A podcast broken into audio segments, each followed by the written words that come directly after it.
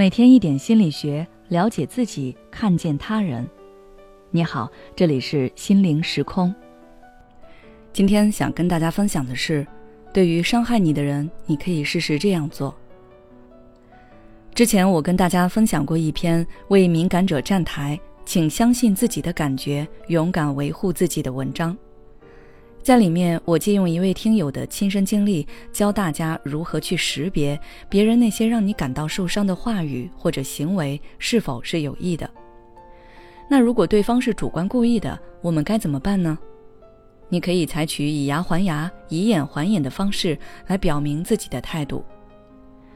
比如，对方明明知道你很介意自己的身材，但还是一直说你很胖。不断的问你的体重，甚至给你起一些“肥猪”“坦克”之类难听的绰号。当你明确告诉对方不喜欢听他这样说，他却用“你怎么这么小心眼儿，这点玩笑都开不起”的时候，那你就可以采取有效方式来还击了。首先，你要寻找到他的弱点或者他很介意的地方，然后也用假意好心的方式不断的戳他痛处。假设对方身高不高。那你就可以说，之前都没注意啊，现在才发现你有点矮啊。听说国外有那种断骨重生的长高方法，也不知道是不是真的有效。他要是不高兴了，你也可以说，我只是随便说说呀，你怎么还生气了？真小气。这就是用魔法打败魔法，它不仅可以让你立于不败之地，还能让对方深刻记住，有些话不该说，有些事不该做。聊天时，如果你发现对方给你扣帽子，也可以用这个方法。之前我曾经碰到过一个人，他的语言逻辑极其混乱，经常表达不清，然后反倒说你斤斤计较、咬文嚼字。我举个例子，那天他说中国人就是不如外国人，我就跟他辩论，每个人种都有自己的优劣势，中国人能够绵延数百代，现在成为全世界都必须要重视的民族。你凭什么说中国人就是不如外国人呢？他说中国没有乔布斯，中国人跑步不快，中国制造不行。我就举了很多反例，但他还是坚称中国人不行。然后我就说，按你的逻辑，你不如黑人。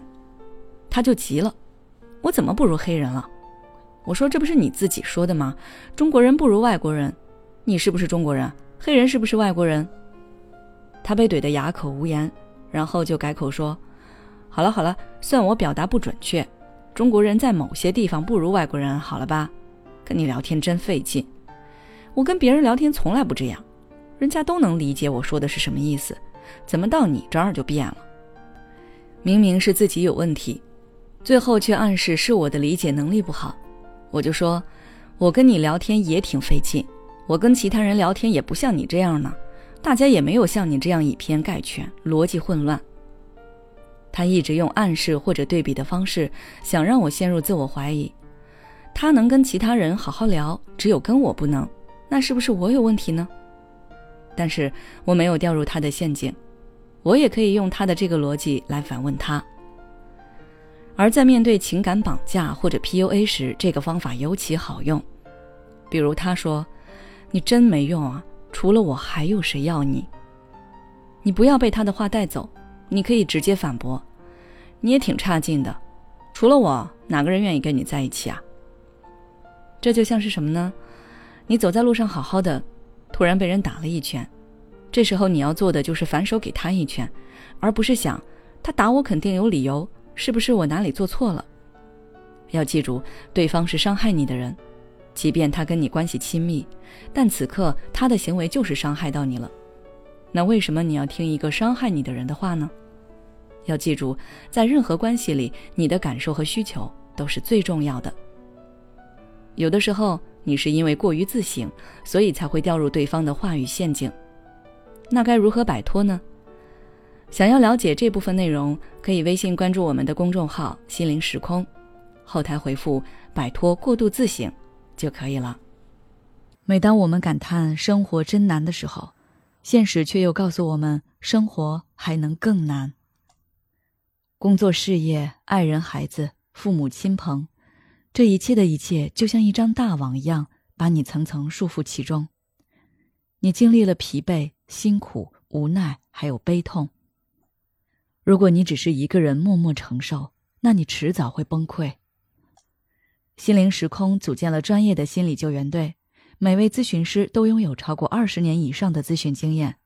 只要你需要，我们就在。微信关注“心灵时空”，后台回复“咨询”就可以体验十五分钟心理清诊了。